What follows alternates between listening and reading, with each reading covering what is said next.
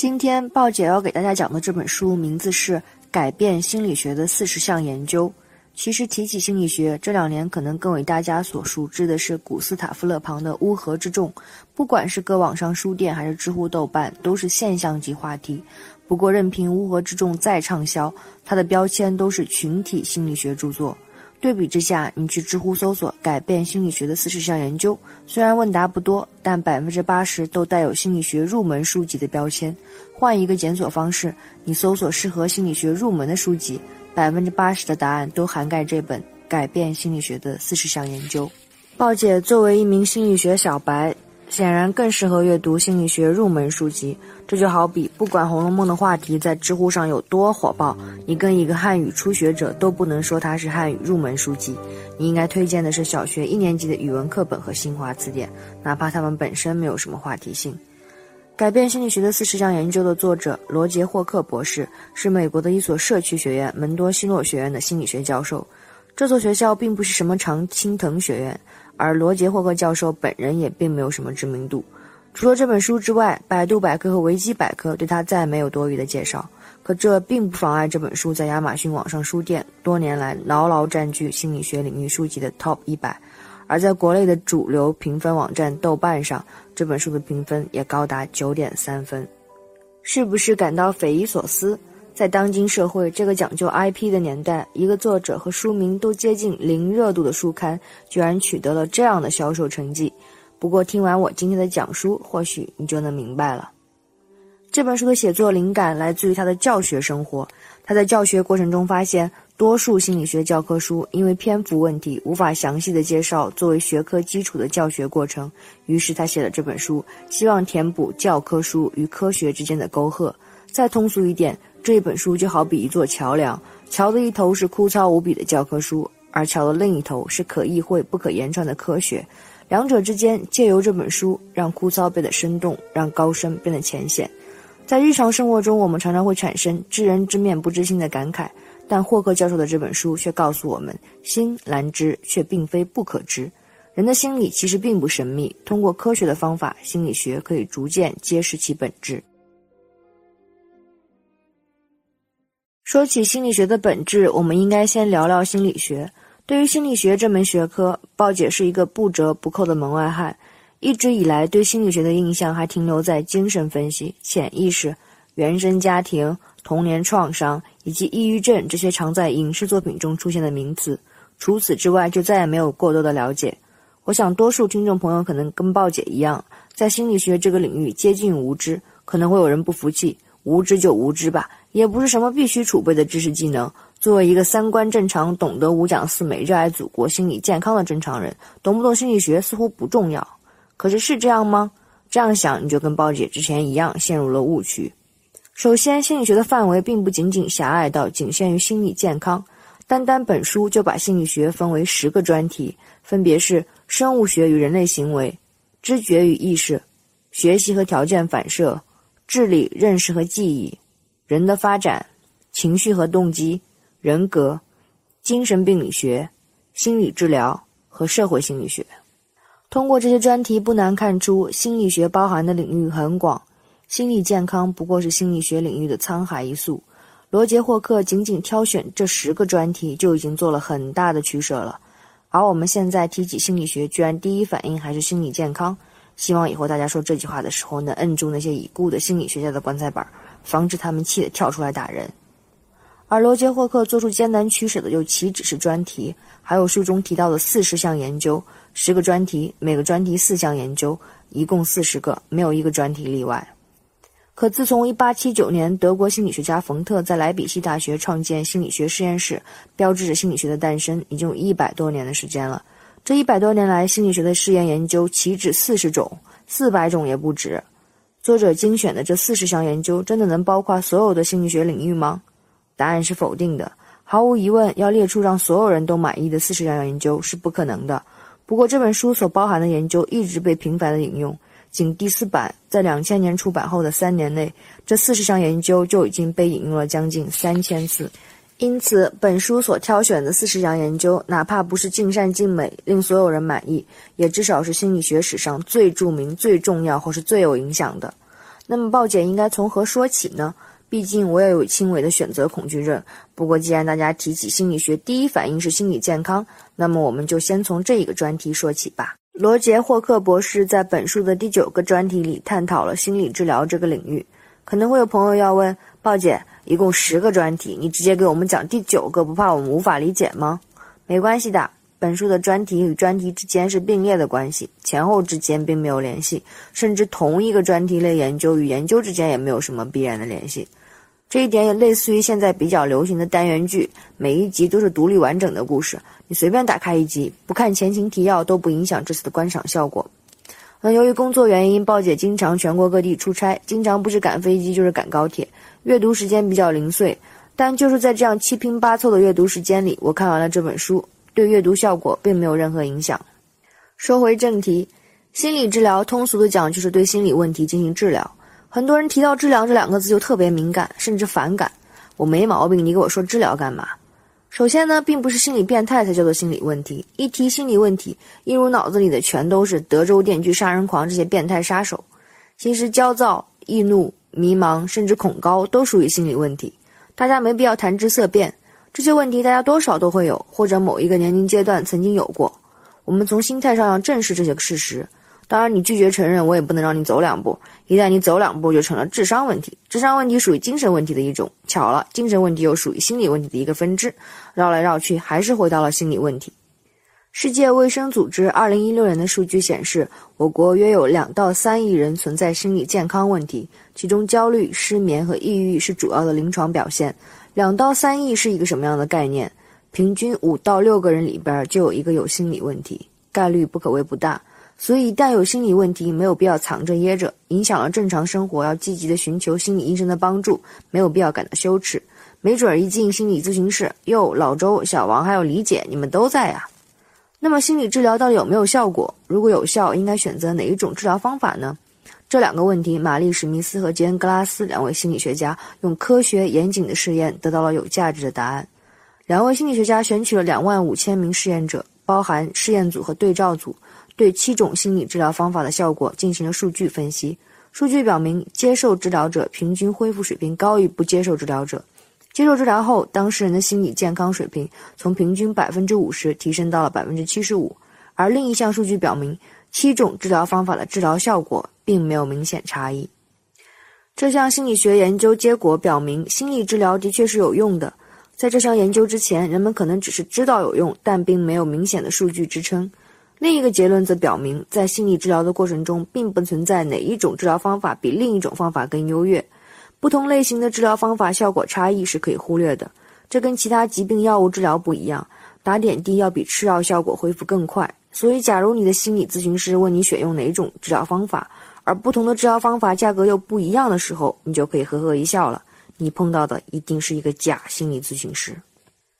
心理健康是人们对心理学的第一反应。还有一个话题也属于心理学探讨范畴，你一定想不到，那就是爱。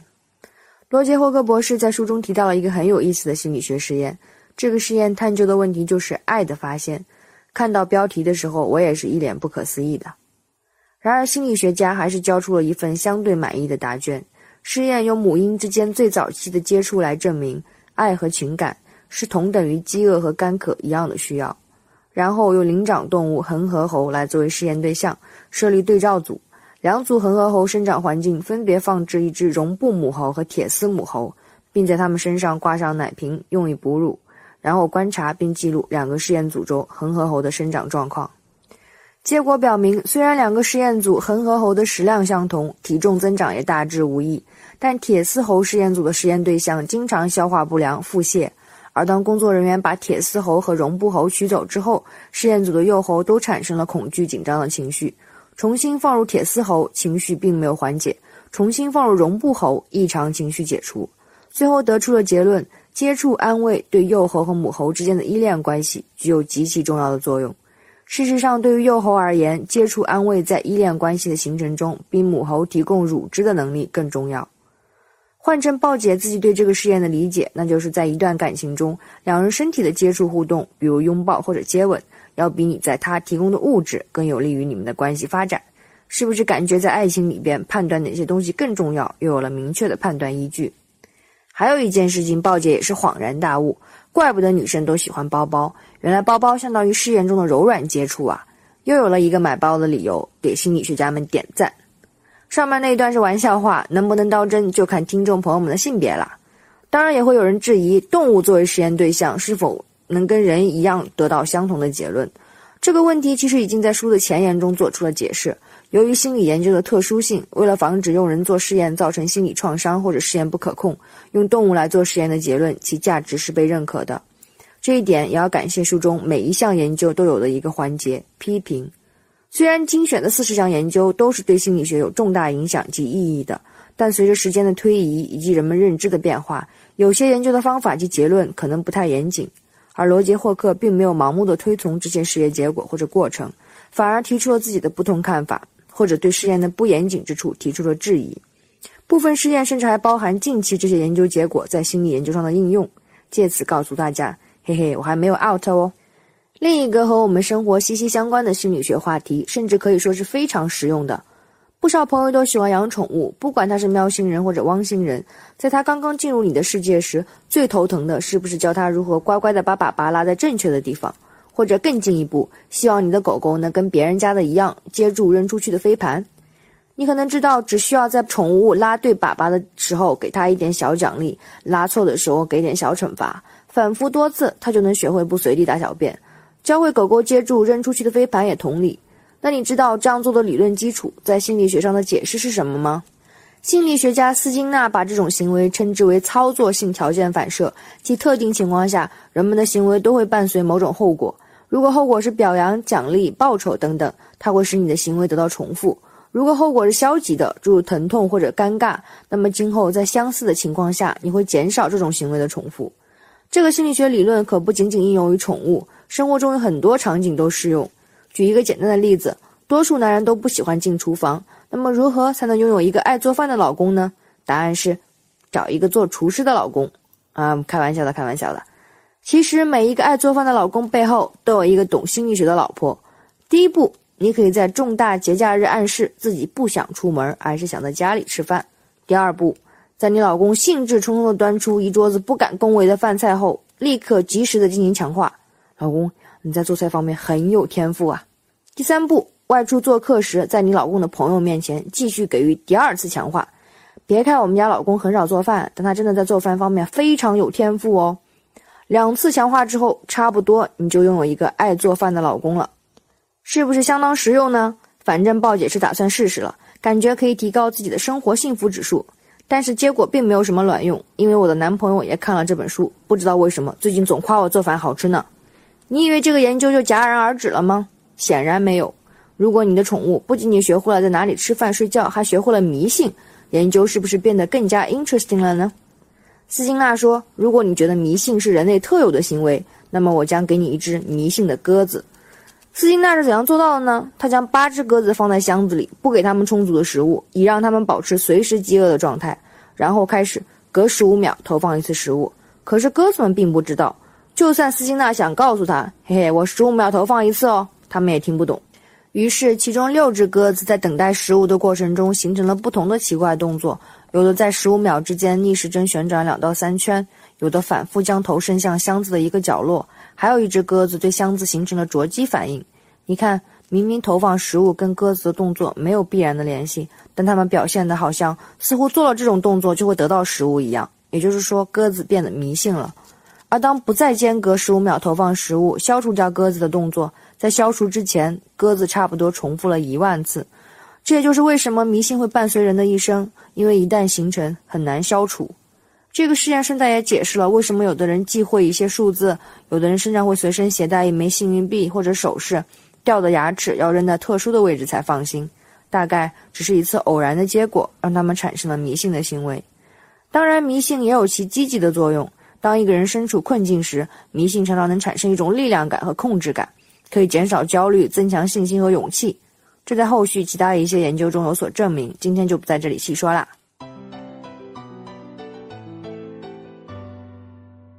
喜欢追英剧、美剧的朋友，肯定有不少对悬疑剧欲罢不能，譬如刚刚回归的《神探夏洛克》第四季，以及阿加莎的经典改编《控方律师》，还有一部报姐等了 N 年也没有续集放出来的《Lie to Me》。《Lie to Me》里边，卡尔莱特曼博士跟他的同事们通过当事人的面部表情来判断他们是否撒谎，一个细微至极的皱眉，一次看似不经意的眼鼻，甚至一个眼神的闪躲，都可以成为当事人说谎的证据。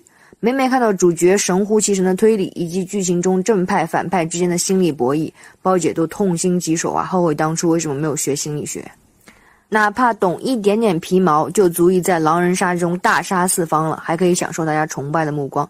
仅仅是想象一下这样的场景，就觉得走上了人生巅峰。可事实是一拿狼人牌就脸红，好不容易鼓起勇气悍跳，还说出“我是一头预言家”这样的金句，又或者是被悍跳的狼带带节奏，然后游戏结束时，对手就感慨说：“说好的人与人之间的信任呢？你还是不要玩这个游戏了吧。”每当这种尴尬时刻，我就更加后悔没有学一点心理学，再不济为了游戏的胜利，也应该懂得一点微表情心理学。不过追《Lie to Me》的时候，有一个细节令我久久不能释怀，那就是莱特曼博士要观察的当事人，除了美国人之外，还有来自其他国家的人。那么，来自地域上和文化上的差别，难道不会让人们的表情含义有所不同吗？这本书的一项研究恰到好处地解决了我多年的疑惑。心理学家选择了新几内亚高原一个与世隔绝的种族兰弗尔族作为研究对象，该族群没有接触过任何西方文化。然后通过翻译向他们描述一件事的情绪，与正常人情绪吻合率高达百分之九十以上，只有恐惧的情绪描述和惊奇吻合率偏低。那么该试验证明了人们的表情几乎是没有地域差别的。哪怕语言上有障碍，可情绪的表达差异却很小。所以，不管是东方人亦或是西方人，不管是亚洲人或者是欧洲人、美洲人，喜悦的时候会笑，难过的时候会哭泣，惊喜的时候张大嘴巴。可能有的人表达会比较内敛，但是总有些细微的动作会出卖他们。因此，不管你的同事来自哪里，布宜诺斯艾利斯或者是云贵高原，在狼人杀中，你都可以通过微表情判断他们的发言有没有撒谎。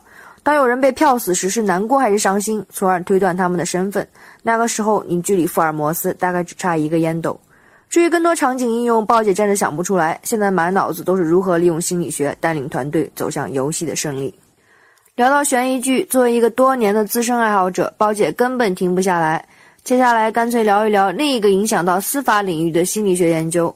二零一五年，一部号称印度版《嫌疑犯 X 的现身》的悬疑电影刷爆了社交平台。主人公为了拯救失手杀人的妻子和女儿，制造了假的行程安排，然后在与每一个证人相遇时，有意无意地强调今天是犯罪的前一天，从而重建了几个目击者的记忆。当时看电影时，鲍杰的脑海里就有一个疑问：人的记忆真的可以重建吗？还是出于剧情需要，导演安排了几个目击者的集体记忆错乱？而这本书第十六项心理学试验的研究，恰到好处地解决了我多年的疑惑。读完之后，我发自内心的感慨。编剧真的不是为了剧情需要强行进行的记忆重建，而是人的记忆的确可以被重建。该研究的试验都采用了措辞误导，在观看同一部影片后，向试验者提出了不同的问题。譬如，两组试验者分别问：“你看到一个碰碎的路灯吗？”或者“你看到那个碰碎的路灯了吗？”仅仅是一个字的区别，得到的回答却是天壤之别。